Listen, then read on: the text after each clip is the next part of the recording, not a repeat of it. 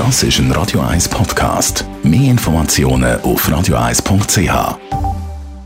Das Radio 1 Automagazin fahrt ein. Die SBB hat wegen der Corona-Krise ihre grössten Fahrplanwechsel von der Geschichte vollzogen. Jetzt hat die ÖV-Branche entschieden, dass die Abokunden Entschädigungen sollen bekommen. Andrea Auer, Auto- und Mobilitätsexpertin von Comparis aus dem Homeoffice. Wie sieht die Entschädigung genau aus? Ja, so Abonnenten oder Inhaber von einem Jahresabo, die werden mit einer 15-tägigen Kulanz entschädigt. Das heisst, alle, die zum Beispiel ein GEA haben, die können das GEA 15 Tage hinterlegen, zusätzlich zu den 30 Tagen, die normalerweise gelten, und bekommen dann für die Tage, wo sie es hinterlegen, eine Gutschrift. Jetzt ist es so, dass man aufgrund von der aktuellen außerordentlichen Lage das GEA auch kann rückwirkend hinterlegen, was sonst nicht möglich ist. Das heisst, wer jetzt also schon mehrere Wochen im Homeoffice ist und das GEA noch nicht hinterlegt hat, der sollte das jetzt vielleicht mal in Erwägung ziehen. Was passiert für Besitzer von ZVV-Abos?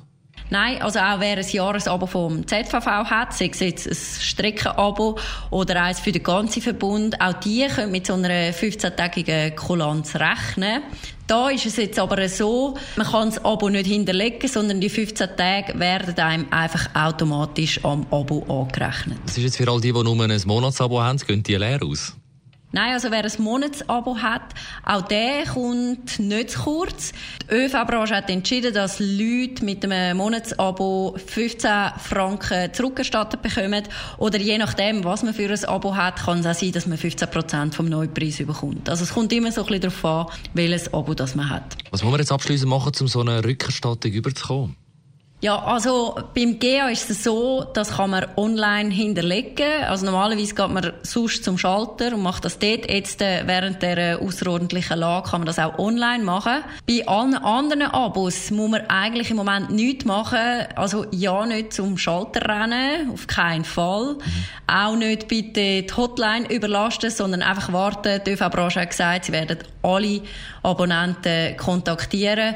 Wichtig ist einfach, dass man während der ganzen Dauer von der außerordentlichen Lage, jetzt während der Corona-Krise, wirklich auch das Abo hat. Also jetzt bitte nicht das Abo künden oder so, weil sonst kann man nämlich nicht von dieser Kulanz profitieren. Besten Dank, Andrea Auer aus dem Homeoffice, die Auto- und Mobilitätsexpertin von Comparis. Das Radio 1 Automagazin. Jedes Samstag am 10.11 nur auf Radio 1.